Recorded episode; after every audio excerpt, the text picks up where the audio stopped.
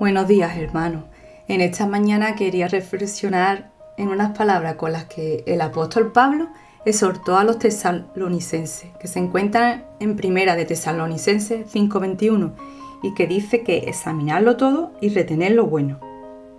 En estos últimos días del año, muchas personas se paran a pensar en cómo fue el año, cuántas cosas vivieron, qué metas alcanzaron o cuáles no, si fue un año bueno o malo, pero no hace falta esperar al final de año para hacer esto, sino que cada día sería bueno para los creyentes meditar sobre aquello que vivimos día a día, ya que no todos los días serán buenos o, o nos pasarán cosas buenas. Pero la cuestión es esta, ¿qué hacemos o cómo reaccionamos ante ello? ¿Y qué implicación tiene en nuestra vida?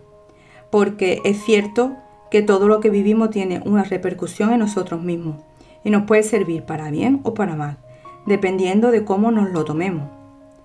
La Biblia dice que examinemos todo y retengamos lo bueno. Pero ¿qué es lo bueno? Porque hoy en día casi todo es bueno, por no decir todo, frente a este mundo en el que vivimos. Si leemos en Romanos 12.2, dice que no os conforméis a este mundo, sino transformaos por medio de la renovación de vuestro entendimiento, para que comprobéis cuál es la buena voluntad de Dios, agradable y perfecta. La voluntad de Dios es lo bueno, así que todo aquello que te acerca a ella es con lo que nos deberíamos de quedar. Podemos quedarnos con lo que te ayuda a crecer, a mejorar como persona, a madurar. Y también pensar en aquello que nos dice Filipenses 4.8, en lo verdadero, en lo honesto, en lo justo, en lo puro, en lo amable, en lo de buen nombre, si hay virtud alguna, si hay algo digno de alabanza, en esto pensad. Ahora bien, habrá cosas, momentos, situaciones que no nos hace bien, a priori, sino que por lo contrario nos puede dañar, provocar dolor o tristeza o reacciones no tan, no tan buenas. Entonces con esto último tendríamos que tomar la decisión de cómo nos va a dejar que nos afecte y en la medida que podamos y con la ayuda de Dios transformarlo para nuestro bien.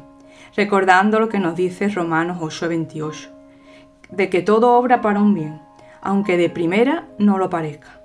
Pero si lo llevamos ante Dios, Él nos ayudará para sacarle provecho para nuestra vida. Porque como dice Proverbio, incluso los días malos y al malvado son permitidos por Dios para cumplir sus propósitos.